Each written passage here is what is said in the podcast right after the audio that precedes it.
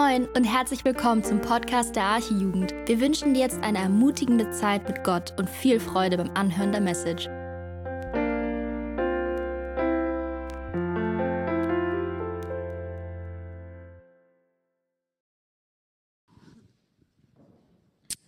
Hi, ich ähm, lese einmal den Bibeltext.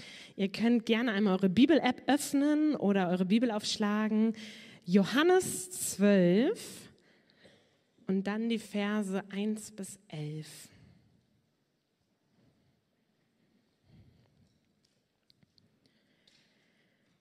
Sechs Tage vor dem Passafest kam Jesus wieder nach Bethanien, wo Lazarus wohnte, den er von den Toten auferweckt hatte. Dort wurde nun Jesus zu Ehren ein Festessen gegeben. Martha bediente und Lazarus war unter denen, die mit Jesus an dem Essen teilnahmen. Maria brachte einen halben Liter echtes, kostbares Nadelöl, salbte Jesus damit die Füße und trocknete sie dann mit ihrem Haar. Der Duft des Öls erfüllte das ganze Haus. Empört, sagte Judas Ischariot, der Jünger, der Jesus später verriet. Warum hat man dieses Öl nicht verkauft? Man hätte 300 Dinare dafür bekommen und das Geld den Armen geben können. Er sagte das nicht etwa, weil ihm die Arme am Herzen lagen, sondern weil er ein Dieb war. Er verwaltete die gemeinsame Kasse und entwendete immer wieder etwas von dem, was hineingelegt wurde. Lass sie, erwiderte Jesus. Dadurch, dass sie dieses Öl aufbewahrt hat, konnte sie mich im Hinblick auf den Tag meines Begräbnisses salben. Arme, um die ihr euch immer kümmern könnt, wird es immer geben. Mich aber habt ihr nicht mehr lange bei euch. Als unter der jüdischen Bevölkerung bekannt wurde, dass Jesus in Bethanien war, strömten die Leute in Scharen dorthin. Sie kamen nur nicht nur wegen Jesus, sondern auch, weil sie Lazarus sehen wollten, den Mann, den Jesus von den Toten auferweckt hatte. Da beschlossen die führenden Priester, auch Lazarus zu töten, weil seinetwegen so viele Juden nach Bethanien gingen und daraufhin an Jesus glaubten. Amen.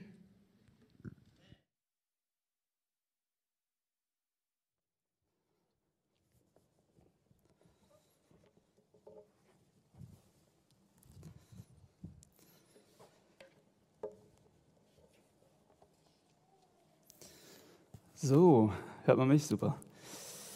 Lass mich am Anfang noch beten. Jesus, wir sind dir von Herzen dankbar, dass wir dein Wort haben, dass wir aus deinem Wort lernen dürfen und äh, dir in deinem Wort begegnen dürfen, Herr. Herr Jesus, wir danken dir für diese Geschichte und ich bitte dich einfach, wir bitten dich von Herzen, dass du uns begegnest, dass wir dich sehen und deinen Wert erkennen, Herr. In deinem Namen. Amen. Einen wunderschönen guten Abend. Ähm, sind doch noch mehr geworden. Ich grüße euch. Ich habe viele neue Gesichter gesehen, ein paar alte Gesichter. Ähm, freue mich über jeden von euch und ähm, freue mich besonders darüber, dass wir heute Abend weitermachen können mit unserer Johannes-Reihe. Ähm, wir hatten ja zwei Samstage Pause, einmal das Adonir-Konzert und dann letzte Woche die Prayer Night zusammen mit Lissy und Paulina. Das hat uns auch sehr gesegnet. Dafür sind wir sehr dankbar. Und jetzt heute Abend dürfen wir weitermachen mit Johannes 12, 1 bis 11. Ähm, um uns wieder reinzuholen in die Geschichte, wir sind jetzt ähm, bei der Hälfte angelangt. Wir haben Halbzeit sozusagen. Und das nochmal zur Information, die ersten elf Kapitel hat Johannes sich mit dem Wirken Jesu befasst. Also drei Jahre ähm, drei Jahre hat Jesus gewirkt unter uns und die ersten elf Kapitel, da hat Johannes den Fokus darauf gelegt, auf diese drei Jahre. Jetzt haben wir nur noch eine Woche vor uns. Die andere Hälfte des Evangeliums von Johannes beschäftigt sich mit der letzten Woche von Jesus. Also es wird jetzt sehr intensiv und sehr fokussiert. Und ich darf den Start machen mit dieser Begebenheit, sechs Tage vor dem Passafest. Ähm, jetzt bewegen wir uns auf den Höhepunkt zu, sozusagen. Genau, Vers 1. Sechs Tage vor dem Passa kam Jesus dann nach Bethanien, wo Lazarus war, der tot gewesen war und den er aus den Toten auferweckt hatte. Sie machten, ihn, sie machten ihm nun dort ein Gastmahl und Martha diente. Lazarus aber war einer von denen, die mit ihm zu Tisch saßen. Ich habe die Predigt in drei Punkte gegliedert und der erste Punkt wird sein, Jesus ist Gott. Der zweite wird sein, wir haben Jesus, einen Retter und zwei Reaktionen. Und der dritte Punkt wird sein, welchen Wert hat Jesus für dich? Jesus ist Gott, wie komme ich da drauf? Ähm, wenn wir aufmerksam die ersten beiden Verse lesen, fällt uns auf, dass Johannes hier zweimal Lazarus erwähnt. Und ich habe mich gefragt, als ich den Text vorbereitet, äh, vorbereitet habe, warum, warum erwähnt er ihn nochmal explizit? Ja, er, er, sagt, wir waren in der letzten Woche vor dem Passafest, sechs Tage vor der Kreuzigung, waren wir bei Lazarus. Und dann heißt es in Vers 2 im zweiten Teil, und Lazarus war bei ihnen. Um den Text zu verstehen, müssen wir verstehen, warum hat Johannes dieses Evangelium geschrieben? Und das will ich wieder hervorrufen. Wir haben das schon ein paar Mal gehört. Was ist die Hauptbotschaft seines gesamten Evangeliums? So sollten wir immer an die Texte rangehen. Welches Ziel verfolgt der Schreiber mit seinem ganzen Buch, mit diesem ganzen Evangelium, mit, mit seinem ganzen Bericht, mit dem Evangelium? Und was hatte der Autor im Sinn, als er dieses Buch geschrieben hat? Also mit anderen Worten, was möchte uns Johannes heute Abend mit dieser Geschichte nahebringen? Und Johannes schreibt in Kapitel 20, Vers 31, da ist die Antwort auf, auf die Frage, warum hat er das Evangelium geschrieben? Da schreibt er, was hier berichtet ist, also auch diese Geschichte heute Abend, wurde aufgeschrieben, damit ihr glaubt, dass Jesus der Messias ist, der Sohn Gottes, damit ihr durch, durch den Glauben an ihn in seinem Namen das Leben habt. Das ist das Hauptanliegen von Johannes in dieser Geschichte. Und ich glaube, er erwähnt Lazarus, weil er uns noch mal mit in diese Geschichte nehmen will und sagen will, was für eine besondere Situation das war. An diesem Abend bei dieser Hausparty. Ja? Wir wissen aus Markus 11, das ist eine Parallelstelle ähm, über diese Geschichte, Markus 11, Vers 1 bis 10, da wissen wir, oder daher wissen wir, dass es bei Simon, dem Aussätzigen, stattfindet, dieses ganze Ereignis. Also wir befinden uns jetzt hier bei Simon, dem Aussätzigen, der wahrscheinlich nicht mehr aussätzig ist, weil sie sonst nicht mehr hätten zusammen äh, sein können. Er hat ihn also geheilt. Wahrscheinlich ist es jetzt sein neuer Titel, der ehemalige Aussätzige. Ähm, aber wen wir noch dabei haben, ist Lazarus, der zuvor tot war, und Maria, die besessen war. Und was er jetzt hier tun will, ist, er sagt, Leute, das ist die Party, auf der ich bin. Wir haben einen Ex-Toten, einen Ex -Besess eine Ex-Besessene und einen Ex-Aussätzigen. Das ist nicht normal. Das ist nicht üblich. Ich weiß nicht, wie es euch damit geht. Ich weiß nicht, wie häufig ihr zu Hause einen Ex-Toten habt, mit denen ihr Abend Essen habt. Ähm, für Johannes war es nicht normal. Er sagt uns hier mit diesem Vers, Lazarus war bei uns, dass es ein besonderer, besonderer Abend ist. Lazarus sagt auch nichts, er schreibt, er schreibt nichts darüber und er tut auch nichts. Er sagt einfach nur, Lazarus saß bei uns.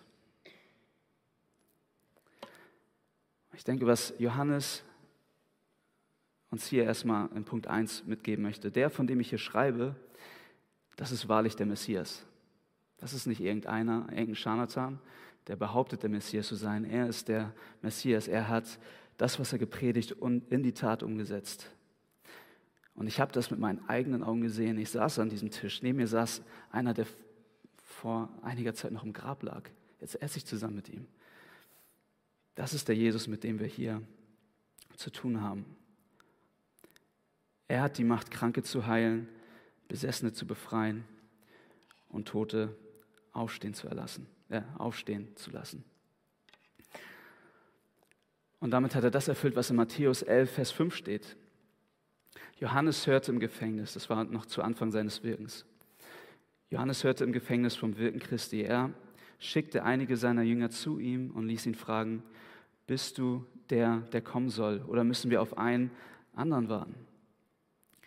Jesus gab ihnen zur Antwort, geht zu, Johannes und berichtet ihm, was ihr hört und seht. Blinde sehen, Lahme gehen, Aussätzige werden geheilt, Taube hören, Tote werden auferweckt und den Armen wird Gottes gute Botschaft verkündet. Und glücklich zu preisen ist, wer nicht an mir Anstoß nimmt. Also, zum Ende seiner Wirkungszeit, die mit dem Höhepunkt der Auferstehung von Lazarus endet, sitzen sie jetzt an diesem einen Abend wieder in Bethanien, in dieser Konstellation zusammen, was auch so ein bisschen wie ein Vorgeschmack auf den Himmel vorkommt. Dort werden viele sein, die, die geheilt wurden, die gerettet wurden, die Befreiung erlebt haben. Und Johannes nimmt uns jetzt zum Anfang der Geschichte mit dieser Wahrheit an die Hand und führt uns in den nächsten Punkt.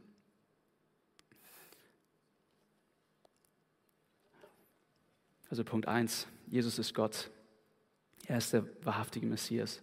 Das ist wichtig das nochmal zu erwähnen. Vielleicht sind einige neu hier, haben das noch nie gehört. In jeder Botschaft des Johannesevangeliums, in jeder Geschichte finden wir diese Wahrheit. Aber was machen wir jetzt mit dieser Botschaft? Was, ist, was hat das mit mir zu tun, fragst du dich? Ähm, okay, Jesus ist Gott, alles klar.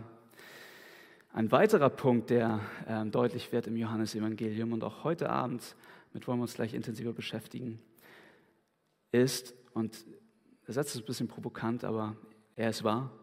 Gott denkt über uns in Schubladen. Lass mich das erklären, das ist ein bisschen provokant. Gott denkt über uns in Schubladen. Und es gibt nur zwei Schubladen. Und zwar wird es am Ende der Tage nur noch zwei Kategorien von Menschen geben. Die, die an ihn glauben und die, die nicht an ihn glauben. Es gibt keinen neutralen Boden bei der Frage, wie ich zu Jesus stehe. Es gibt keinen neutralen Boden. Und behalte, behalte diesen Punkt mal im Hinterkopf, wenn wir gleich uns den Text anschauen. Ich kann heute Abend, wenn du hier bist, du kannst, keiner von uns kann heute Abend neutral dieser Geschichte begegnen. Ich muss mich positionieren diesem Jesus gegenüber. Die Frage ist, wo positioniere ich mich?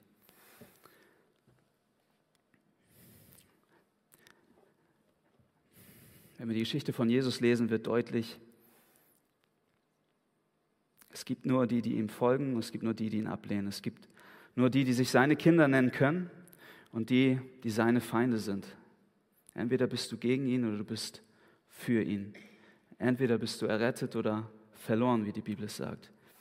Entweder ist Jesus dein Retter oder dein Richter. Jesus und seine, seine Botschaft spaltet. Das ist der Jesus der Bibel. Ja, und ich, meine Erfahrung ist, dass ich so in unserer Gesellschaft, wenn ich mit Menschen spreche, die sich jetzt mit dem christlichen Glauben noch nicht so befasst haben, dass sich so ein, so ein komplett anderer Jesus ähm, in den Köpfen festgesetzt hat. Er wird auch häufig zitiert, aber immer nur ein Teil, immer nur einzelne Sätze aus seiner gesamten Botschaft, die er für uns hatte. Ja, wir sollten uns ähm, wie Jesus verhalten, wir sollten alles tolerieren, wir sollten äh, mehr Liebe zeigen und so weiter. Aber es wird vergessen, dass Jesus ähm, gekommen ist, um auch solche Worte mit uns zu teilen. Er sagt in Matthäus 10, Vers 34, denkt nicht, ich sei gekommen, das ist jetzt Jesus, äh, der die Worte spricht, ja? Denkt nicht, ich sei gekommen, um Frieden auf die Erde zu bringen. Ich bin nicht gekommen, um Frieden zu bringen, sondern das Schwert. Ich bin gekommen, um den Sohn mit seinem Vater zu entzweien, die Tochter mit ihrer Mutter und die Schwiegertochter mit ihrer Schwiegermutter. Die eigenen Angehörigen werden zu Feinden. Wer Vater oder Mutter mehr liebt als mich, ist es nicht wert, mein Jünger zu sein. Und wer Sohn oder Tochter mehr liebt als mich, ist es nicht wert, mein Jünger zu sein. Wer nicht sein Kreuz auf sich nimmt und mir nachfolgt, ist es nicht wert, mein Jünger zu sein. Wer sein Leben erhalten will, wird es verlieren. Wer aber sein Leben um meinetwillen verliert, wird es finden. Und auch hier in dieser Geschichte sehen wir zwei unterschiedliche Reaktionen. Gottes Botschaft spaltet die Menschheit in zwei Gruppen. Und heute Abend wollen wir zwei Personen anschauen, die stellvertretend für die zwei Personengruppen stehen, die symbolisch für zwei Wege stehen. Auf der einen Seite haben wir Maria, die für Rettung, Freude und Anbetung steht. Und auf der anderen Seite haben wir Judas, der für Verderben, Trauer und Verlorenheit steht.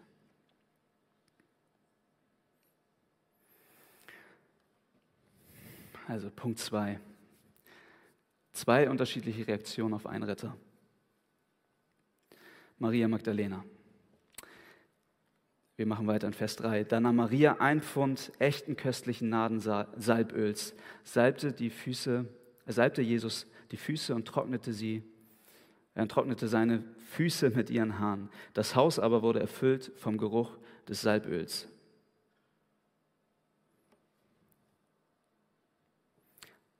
Da nahm Maria ein Pfund echten köstlichen Nadensalböls, salbte Jesus die Füße und trocknete seine Füße mit ihren Haaren. Das Haus aber wurde erfüllt vom Geruch des Salböls. Das ist vielleicht ein Höhepunkt in der Geschichte oder in, in dem, in, dem äh, in, in der Nachfolge Jesu für die Jünger. Ich kann mir sehr gut vorstellen, als das passierte. Ihr müsst euch vorstellen, Jesus sitzt da in dieser Runde zusammen mit, mit seinen Freunden, wie wir im Johannesevangelium noch gelesen haben, und den Jüngern. Und dann, sie reden, essen zusammen. Wahrscheinlich fragt Johannes äh, Lazarus nochmal, Mensch, wie war das denn, als du tot warst? Wie ist das Gefühl, und dann wieder auferweckt zu werden? Ich kann mir solche Gespräche gut vorstellen. Und plötzlich wird alles ruhig, als Maria alles stehen und liegen lässt und sich komplett Jesus zuwendet.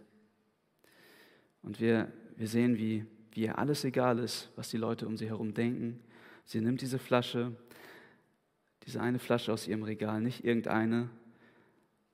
Sie nimmt ihren kostbarsten Besitz und schüttet das Nadenöl, Nadensalböl über die Füße Jesu. Ich kann mir vorstellen, wie es in diesem Moment ruhig wird. Alle blicken alle Blicke richten sich auf diese beiden, auf diese eine Szene.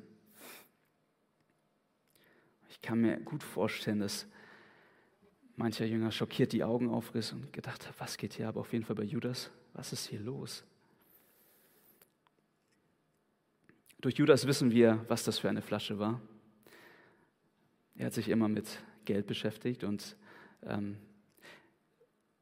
nur mal ein Gefühl zu bekommen für das, für den Wert des Öls, den sie hier verschüttet. Also die Nadenpflanze, das ist eine Pflanze, die aus dem Himalaya-Gebirge ähm, kommt und wächst in einer Region zwischen 3000 und 5000 Metern Höhe. Und dieses Öl ist dadurch, dass es in dieser Höhe wächst und auch noch so weit weg ist von Bethanien und von Israel, besonders wertvoll und besonders teuer.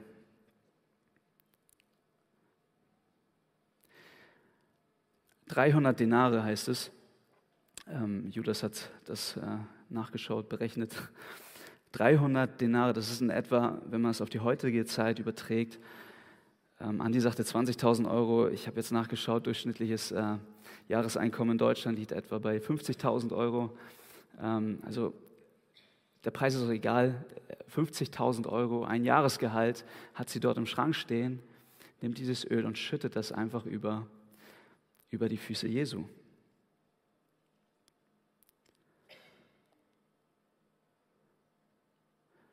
Es ist nicht so, dass sie noch eine zweite Flasche hätte oder eine dritte. Sie nimmt alles, was sie hat, ihren kostbarsten Besitz und schüttet, schüttet es auf die Füße Jesu. Tropfen für Tropfen lässt sie auf die Füße fallen und sie lässt in der Flasche nichts übrig. Auch der letzte Tropfen gehört Jesus allein. Ihr ganzer Fokus ist auf Jesus gerichtet.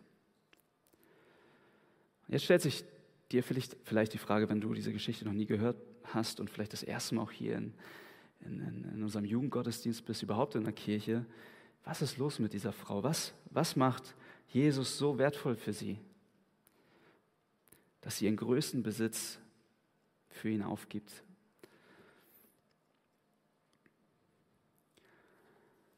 Und um das zu verstehen, müssen wir, müssen wir uns ein bisschen mit Maria Magdalena beschäftigen. Woher kommt sie?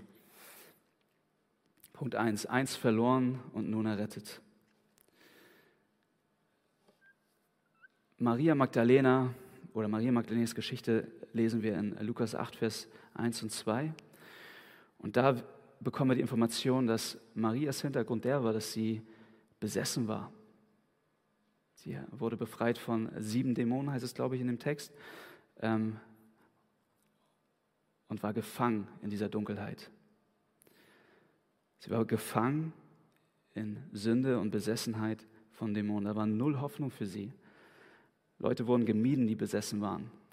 Und ich kann mir gut vorstellen, dass sie sich auch für diese Welt geöffnet hat, weil nicht jeder besessen war und ähm, auch wir heute eher erleben, wenn Menschen sich dieser Welt öffnen oder dass Leute besessen sind, die Kontakt zu dieser Welt hatten, sich dafür geöffnet haben. Das weiß ich nicht, das ist Spekulation, aber ich kann mir vorstellen, dass sie, dass sie da hinterher war und deshalb auch ganz eng mit der Dunkelheit verbunden war. Von sieben Dämonen geplagt.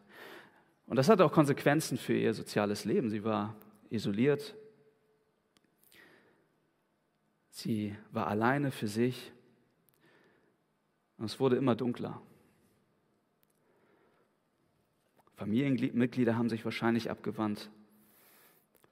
Vielleicht hatte sie lange davor mit Martha und Lazarus nichts zu tun. Sie war sehr allein und für sich. Da war null Hoffnung durch ihre Ketten, in denen sie lag. Und plötzlich trat Jesus auf die Bühne in dieser Finsternis. und die Ketten wurden gesprengt. Jesus hat, hat sie befreit von der Besessenheit und ihr Vergebung geschenkt. Vergebung ihrer Sünden. Und was die Liebe so kostbar gemacht hat, und ich glaube, das ist der entscheidende Punkt, was die Liebe so kostbar gemacht hat von Jesus, war, dass sie unverdient und bedingungslos war. Keiner hat sich um sie gekümmert. Und Jesus kommt und behandelt sie anders. Jesus begegnet er ihr mit Liebe und mit Gnade. Sie muss sich gefragt haben, warum ich? Und ich kann mir gut vorstellen, dass es dass in dieser Runde das nochmal hochkam in ihr, dass sie dort Jesus saß. Wir haben zusammen gesessen. War eine Zeit lang weg, weil wieder ähm, Mordpläne geschmiedet worden. Da hat er sich zurückgezogen. Vorher war ja die Geschichte mit Lazarus ähm, in, im ersten Teil von Kapitel 11. Dann kamen die Pharisäer, haben ihn gesucht, er hat sich zurückgezogen und in Kapitel 12 geht es dann weiter in Bethanien. Er kam zurück. Und Maria hat sich gefragt, warum ich? Warum sitze ich hier an diesem Tisch mit Jesus? Ich kann mir vorstellen, wie sie anfing zu weinen. Ich dachte, ich bin die Letzte, die es verdient hat, hier zu sitzen. Was Jesus für sie so kostbar gemacht hat, war, dass sie die Bitterkeit ihrer Vergangenheit geschmeckt hat und jetzt so die Süße in der Person Jesus entdecken konnte. Es gibt eine ähnliche Geschichte mit einer anderen Frau. Manchmal, manche denken, dass es dieselbe Geschichte ist. Ich würde sagen, nein. Ähm, aber das Interessante ist, dass in dieser Geschichte viele Parallelen sind, und zwar in Lukas 7, Vers 36. Es ist eine ähnliche Situation. Jesus sitzt bei den Pharisäern zu Hause, ist eingeladen beim Abendessen. Und in dieser Geschichte können wir raushören, da erklärt Jesus uns, was im Herzen passiert, wenn jemand Jesus wirklich kennenlernt. Und da heißt es, ich will die Geschichte einmal kurz vorlesen und dann auf die Worte Jesu eingehen. Lukas 7, 36. Ein Pharisäer hatte Jesus zu sich zum Essen eingeladen und Jesus war gekommen und hatte am Tisch Platz genommen. In jeder Stadt lebte eine Frau, die für ihren unmoralischen Lebenswandel bekannt war. Andere Übersetzungen sagen, sie war Prostituierte. Als sie erfuhr, dass Jesus im Haus des Pharisäers zu Gast war, nahm sie ein Alabastergefäß voll Salböl und ging dorthin. Sie trat von hinten an das Fußende des Polsters, auf dem Jesus Platz genommen hatte, und brach in Wein aus. Dabei fielen ihre Tränen auf seine Füße. Da trocknete sie ihm die Füße mit ihrem Haar, küsste sie und salbte sie mit dem Öl. Als der Pharisäer, der Jesus eingeladen hatte, das sah, dachte er, wenn dieser Mann wirklich ein Prophet wäre, würde er die Frau kennen, von der er sich da berühren lässt. Er wüsste, was für eine sündige Person da ist. Da wandte sich Jesus zu ihm. Simon, sagte er, ich habe dir etwas zu sagen. Simon erwiderte, Meister, bitte sprich. Zwei Männer hatten Schulden bei einem Geldverleiher, begann Jesus. Der eine schuldete ihm 500 Denare, der andere 50. Keiner der beiden konnte seine Schulden zurückzahlen. Und da erließ er sie ihnen. Was meinst du? Welcher von den beiden wird ihm gegenüber wohl größere Dankbarkeit empfinden? Simon antwortete, ich nehme an, der, dem er die größere Schuld erlassen hat. Richtig, erwiderte Jesus. Dann wies er auf die Frau und sagte zu Simon, siehst du diese Frau? Ich bin in dein Haus gekommen und du hast mir kein Wasser für meine Füße gereicht. Sie aber hat meine Füße mit ihren Tränen benetzt und mit ihrem Haar getrocknet. Du hast mir keinen Kuss zur Begrüßung gegeben. Sie aber hat seit, seit ich hier bin nicht aufgehört, meine Füße zu küssen. Du hast meinen Kopf nicht einmal mit gewöhnlichem Öl gesalbt. Sie aber hat, eine, hat meine Füße mit kostbarem Salböl gesalbt. Ich kann dir sagen, woher das kommt. Ihre vielen Sünden sind ihr vergeben worden Darum hat sie mir viel Liebe erwiesen.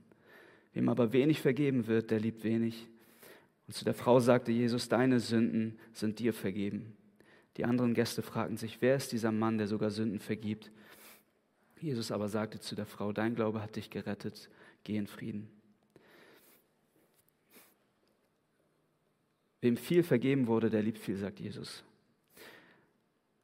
Und das ist mit Maria passiert. Sie hat erkannt,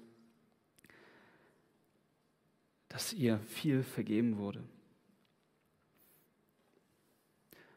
Und dadurch hat sie die größte Liebe, die es gibt, in, in ihm entdeckt, ihrem Gott und Messias. Das ist Jesus, ihr Sinn des Lebens. Aber warum kann Jesus so lieben? Warum kann er sie von Sünden freisprechen? Worauf baut diese Hoffnung, die Maria hat? Jesus gibt uns die Antwort, Jetzt überspringen wir ein paar Verse. Aber Jesus gibt uns die Antwort auf die Reaktion oder in seiner Reaktion auf die Worte von Judas, auf die Einwände von Judas. Da sagt er, lass sie, erwiderte Jesus. Dadurch, dass sie dieses Öl aufbewahrt hat, konnte sie mich im Hinblick auf den Tag meines Begräbnisses salben. Arme, um die ihr euch kümmern könnt, wird es immer geben, aber mich habt ihr nicht mehr lange bei euch. Äh, dieses Ereignis, das, was hier passiert, hat eine viel tiefere Bedeutung für Maria und auch für dich und für mich. Es ist nicht nur einfach diese, diese, die, das Salben seiner Füße, sondern es hat eine viel, viel tiefere und geistige Komponente, würde ich sagen. Ohne dass Maria es wusste, hat sie hier eine Prophetie erfüllt. Das Ganze hat einen prophetischen Charakter. Jesus deutet mit diesem Ereignis auf sein Tod hin. Sie bereitet Jesus mit dieser Salbung auf sein Begräbnis vor. Er sagt, sie konnte mich mit diesem Öl im Hinblick auf den Tag meines Begräbnisses salben. Mit der Salbung bereitet sie Jesus auf sein Begräbnis vor. Und das ist der einzige Grund, das Begräbnis, über das wir gleich noch weitersprechen werden, das ist der einzige Grund, warum ihre Hoffnung Substanz hat. Warum sie sicher sein kann, dass ihre Sünden vergeben sind.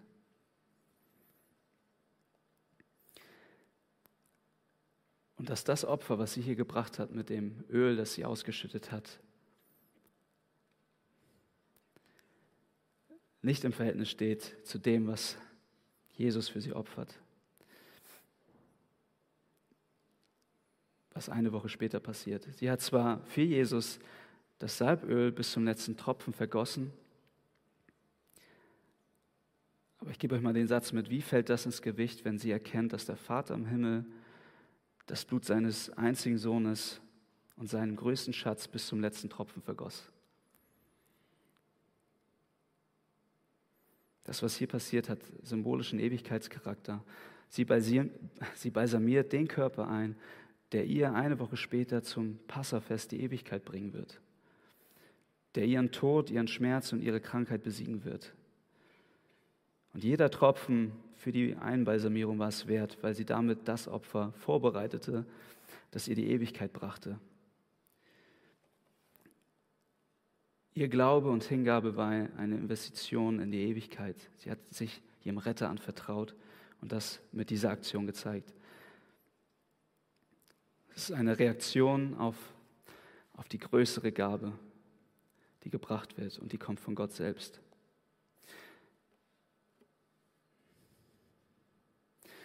Verstehen wir so ein bisschen diesen Punkt, wenn, wenn wir Gott unser Leben weihen, wenn wir uns hingeben, was in dieser Szene passiert und an ihn glauben, bekommen wir mehr, als wir uns jemals vorstellen können. Wir, wir haben die Ewigkeit mit diesem Jesus.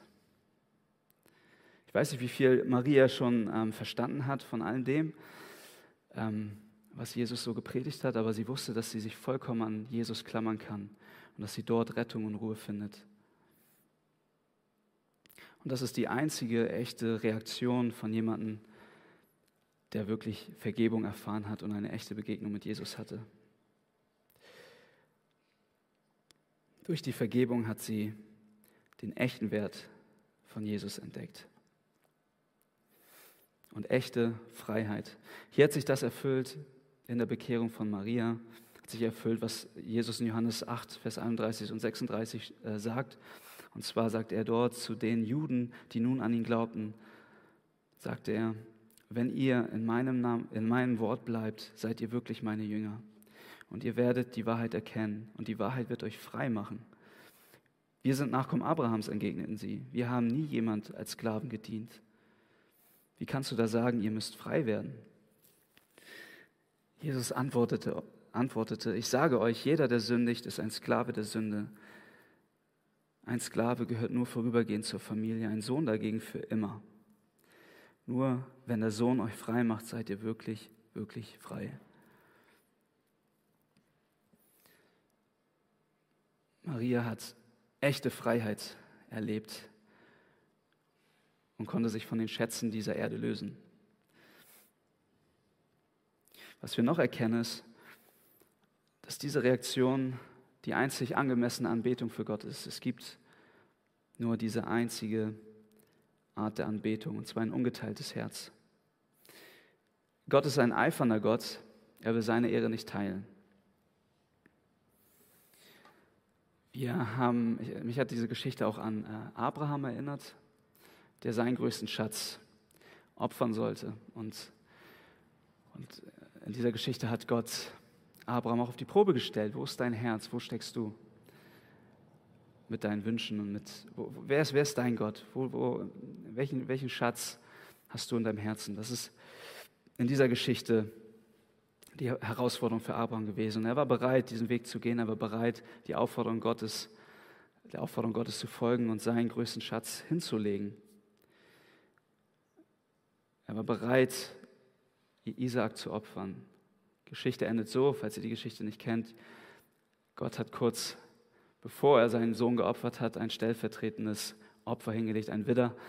Und so kam es dann dazu, dass dieser Widder getötet wurde. Aber es ist eine große Prüfung für Abraham äh, gewesen und wir haben gesehen, dass er Jahwe, Gott selbst, auf, auf, auf dem Thron seines Herzens, Herzen hatte. Was ich spannend finde, ein, ein, eine Bemerkung, die Johannes hier drin, äh, die Johannes in diesem Text schreibt, ist, das Haus aber wurde von dem Geruch des Salböls erfüllt. Das Haus aber wurde von dem Geruch des Salböls erfüllt. Das war Lobpreisatmosphäre, die dort herrschte. Mit ihrem ungeteilten Herzen war Maria eine echte Anbeterin. Und das, finde ich, hebt der Text hier hervor. Der, ganze Raum wurde mit diesem Wohlgeruch erfüllt. Für den, den einen hat es geschmeckt und für den anderen war es einfach nur bitter, wie wir gleich sehen. noch kurze Bemerkung aus 2. Korinther 2, Vers 14, da heißt es, aber Gott sei gedankt, der uns alle Zeit Sieg gibt in Christo und offenbart den Geruch seiner Erkenntnis durch uns an allen Orten. Denn wir sind Gott ein guter Geruch Christi unter denen, die selig werden und unter denen, die verloren werden. Diesen ein Geruch des Todes zum Tode, jenen aber ein Geruch des Lebens zum Leben. Und wer ist hierzu tüchtig? Unsere Nachfolge und unsere Anbetung haben einen Effekt auf unser Umfeld. Für Judas war diese Aktion ein Geruch zum Tode. Es war ein Gestank für ihn. Wie kannst du Jesus anbeten und diesen Reichtum verschwenden? Und ich kann mir gut vorstellen, dass es für die anderen eine Ermutigung war, die,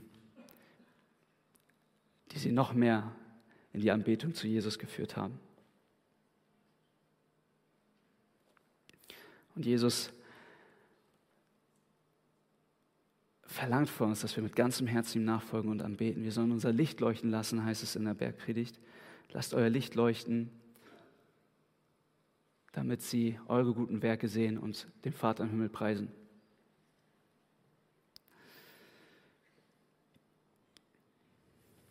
Marias Aktion war ein Wohlgeruch vor Gottes Angesicht und wahrer Lobpreis. Was sie mit dieser Tat proklamiert hat, und das ist, das ist das, was ich mir wünsche von euch, von mir, dass Leute auf mein Leben blicken und sagen, wow, Jesus ist, Jesus ist sein größter Schatz. Jesus ist dein größter Schatz. Denn sie proklamiert mit dieser Aktion nicht, das Salböl ist meine Sicherheit, auf die ich mein Leben baue. Ganzes Jahreseinkommen. Sie hätte damit sich und auch noch ihre Geschwister versorgen können. Und sie schüttet das mit dieser Aktion komplett weg. Sie sagt, Jesus, nicht das ist meine Sicherheit. Nicht das, was ich durch den Verkauf bekommen könnte, wird mich, danke Bruder, äh, wird mich versorgen. Sondern Jesus, du allein wirst mich versorgen. Du allein bist mein Versorger. Wenn all das, was ich habe, meine größten Wünsche und Schätze, wenn ich all dies verliere, bist du, bist du doch mein größter Schatz. Ich weiß, dass an deinen Füßen meine Wünsche, meine Schätze, mein Leben am besten aufgehoben sind. Selbst wenn du mir das alles nimmst, Gott, ist deine Gnade besser als Leben und meine Lippen sollen dich rühmen, wie der Psalmist sagt. Das, was sie hier tut, rührt aus einem echten Glauben, der einen echten Schatz entdeckt hat, Ein, aus einer echten Begegnung mit Jesus.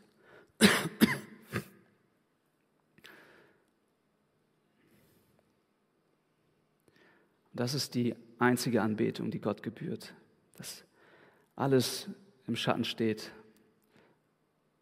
wenn Jesus daneben steht. Maria hebt mit der Aktion Jesus auf den Thron, der ihm gebührt.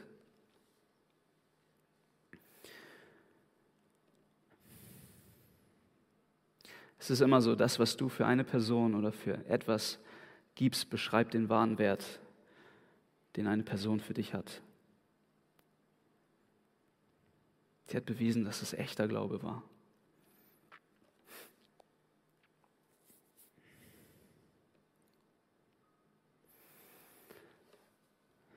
Und Jesus heißt es gut. Er will nicht nur eine Rolle in unserem Leben spielen, sondern er will der Mittelpunkt sein. Alles andere ist ein verschwendetes Leben und seiner nicht würdig.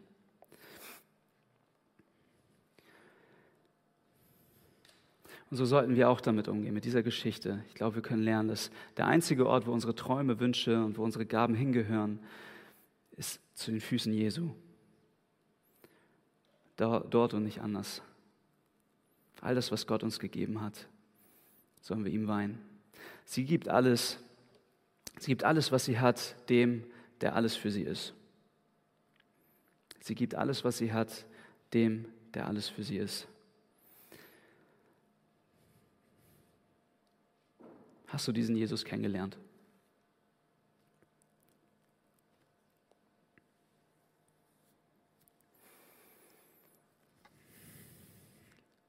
Jetzt haben wir hier Judas. Judas steht hier im krassen Kontrast zu Maria. Der Text hat nicht nur die ermutigende Botschaft, dass wir in Jesus unseren größten Schatz finden, sondern auch die Botschaft, dass wir ohne ihn den größten Verlust haben. Die Bibel nennt es Hölle, Verderben. Das ist die Realität, in der sich die beiden befunden haben, in der auch wir heute leben. Während uns der Text die schönste, hoffnungsvollste Botschaft mit dem Leben von Maria gibt, haben wir auf der anderen Seite die schrecklichste und traurigste Botschaft, die es überhaupt gibt. Er sagt in Vers 5, warum hat man dieses Öl nicht verkauft? Man hätte doch 300 Denare dafür bekommen und das Geld den Armen geben können. Und jetzt der wichtige Hinweis, er sagte das nicht etwa, weil ihm die Armen am Herzen lagen, sondern weil er ein Dieb war. Er verwaltete die gemeinsame Kasse und entwendete immer wieder etwas von dem, was er hineingelegt, was hineingelegt wurde.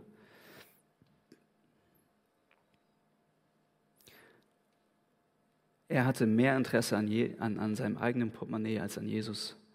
Das war sein Lebensinhalt. Und das Traurige an dieser Geschichte ist, dass er drei Jahre lang mit Jesus unterwegs war. Kaum einer war so nah dran an, an, an Jesus wie er. Du kannst so nah dran sein und doch so weit weg.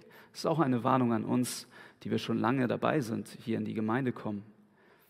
Du kannst lange mitlaufen. Du kannst schon seit drei Jahren hier in die Jugend gehen, in die Gemeinde gehen und doch nicht zu Jesus gehören. Ich glaube, der Text will uns auch nochmal herausfordern und fordert uns auf, uns zu prüfen, zu schauen, wo wir stehen. Warum? Weil es um die, was um deine Seele geht. Es geht um die Ewigkeit und deswegen erzähle ich dir das, weil ich nicht möchte, dass du wie Judas endest. Weil Johannes in diesem Evangelium nicht möchte, in dieser Geschichte, oder mit dieser Geschichte sagen möchte, dass er nicht möchte, dass du wie Judas endest.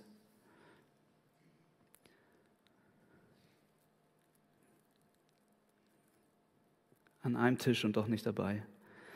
Er war so nah dran am größten Schatz, den er finden konnte. Und doch hat er sich entschieden, in das Irdische zu investieren, in sein eigenes Reich auf Erden. Er hat an seiner Berufung vorbeigelebt, am, am ewigen Ziel vorbeigelebt. Und das für 30 Silberlinge. Wir erfahren später, dass er Jesus für 30 Silberlinge verkauft. Das Interessante daran ist, dass 30 Silberlinge äh, der Preis für einen Sklaven waren in der Zeit.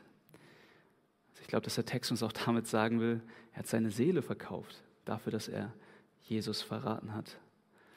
Seine Seele verkauft. Er wurde ein Sklave, er war ein Sklave seiner Sünde und hat sich ins Verderben gebracht.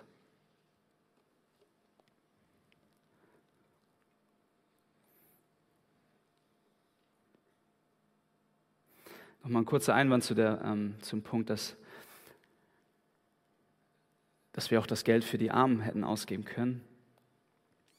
Jesus will nicht damit sagen, dass wir äh, nicht soziale Projekte machen dürfen, uns nicht einsetzen dürfen für, für die sozialen Schwachen. Das ist nicht sein Punkt, sondern er will die Prioritäten richtig setzen. Ja? Du kannst unterwegs sein, du kannst soziale Projekte machen, ohne Jesus im Fokus haben. Ohne Jesus im Fokus zu haben. Das ist der Punkt. Ihm gebührt die Anbetung, daraus resultieren die Früchte. Kannst soziale Projekte machen, ohne Jesus zu ehren. Ja, also er sagt uns, dass er an erster Stelle kommen soll und alles andere folgt daraus. Du kannst dich auch gern für die Umwelt einsetzen, das ist gar nicht das Problem. Aber es ist Jesus im Mittelpunkt für dich. Und ich glaube, deshalb sollten wir Christen nicht, nicht auf Straßen kleben, sondern sollten auf Straßen predigen und das Reich Gottes verkündigen.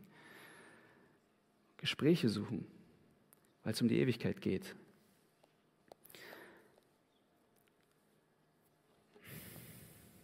Zum Schluss, welchen Wert hat Jesus für dich?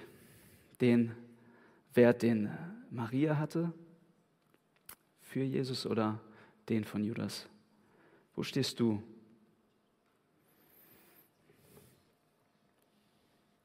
Ich finde interessant, dass der Kontrast so stark ist zwischen den Geschichten links und rechts ähm, neben unserer Geschichte. Kurz vorher war, war eine große Menschenmenge, waren die Priester unterwegs und haben einen Plan geschmiedet, wollten ihn töten. Und direkt nach der Geschichte, das hören wir nächste Woche, nee, übernächste Woche, dass Jesus in Jerusalem einzog und gefeiert worden ist. Wir haben einen großen Kontrast hier in der Bevölkerung. Die, die ihn angebetet haben und die, die ihn töten wollten. Wer ist Jesus für dich? Und ich möchte zum Ende noch einen Vers oder beziehungsweise einen Abschnitt vorlesen, der kommt von Jesus selbst, aus Matthäus 13, 44. Und da heißt es, mit dem Himmelreich ist es wie ein Schatz, wie mit einem Schatz, der in einem Acker vergraben war und von einem Mann entdeckt wurde. Der Mann freute sich so sehr, dass er, nachdem er den Schatz wieder vergraben hatte, alles verkaufte, was er besaß und dafür den Acker kaufte. Mit dem Himmelreich ist es auch wie mit einem Kaufmann, der schöne Perlen suchte. Als er eine besonders wertvolle fand, verkaufte er alles, was er besaß und kaufte dafür diese eine Perle. Mit dem Himmelreich ist es auch wie mit einem Netz, das auf dem See ausgeworfen wird und mit dem man Fische aller Art fängt. Wenn es voll ist, ziehen die Fischer es ans Ufer, setzen sich hin und lesen die Fische aus. Die Guten legen sie in die Körbe, aber die Ungenießbaren werfen sie weg. So wird es auch am Ende der Welt sein. Die Engel werden kommen und die Bösen aussondern. Sie werden sie von den Gerechten trennen. 50 und in den Feuerofen. Äh, Entschuldigung. Die Engel werden kommen und die Bösen aussondern, die werden sie von den Gerechten trennen und in den Feuerofen werfen. Dorthin, wo es nichts gibt als lautes Jammern und angstvolles Zittern und Beben. Auch hier nochmal die Unterteilung. Jesus sagt, es wird die, die in den Himmelreich fahren und ihren größten Schatz in Jesus gefunden haben und die, die Jesus nicht erkannt haben und die nicht annehmen wollen. Deswegen die Frage an dich am Ende. Zu welcher Gruppe gehörst du? Nimm die Frage mit, hast du das Herz einer Maria oder das Herz eines Judas? Und ich kann mir gut vorstellen, dass wenn Maria diese Predigt jetzt hören würde, sie sitzt ja jetzt im Himmel in der Ewigkeit und an am Thron Gottes. Sie würde wahrscheinlich zu uns sagen, jeder Tropfen Öl, jedes Opfer war es wert, als Anbetung ihm vor die Füße zu legen, weil ich jetzt sehe, welcher Schatz Jesus ist. Und hier die Einladung, es muss nicht so enden wie mit Judas bei dir. Du kannst, du kannst diesen Schatz heute finden. Jesus steht mit offenen Armen hier und möchte dir das geben, was er Maria gegeben hat, was Maria erlebt hat. Er möchte dir Vergebung deiner Sünden zusprechen und dadurch Frieden mit Gott und Freiheit in Ewigkeit. Er möchte, dass du siehst, dass er der größte Schatz ist. Lobpreisteam kann schon nach vorne kommen. Und ich bete von ganzem Herzen wirklich. Das ist das, warum wir diese Arbeit tun warum wir diese Jugendabenden machen. Wir wollen, wir wollen, dass ihr Jesus nicht verpasst. Das ist unser größtes Anliegen. Wir wollen, dass du Jesus nicht verpasst. Deshalb, du kannst gerne auch das Gebet suchen. Ähm, das Jugendteam wird sich gleich hinten aufstellen und könnt ihr gerne teilen, was ihr auf dem Herzen habt und vielleicht sogar das erste Mal für euch beten lassen. Deshalb, lasst uns mitnehmen. Es gibt keinen größeren Schatz als Jesus und es ist, es ist, er ist alles wert, alles liegen und stehen zu lassen und hinzugeben. Das ist der Jesus, den Maria hier anbetet. Amen.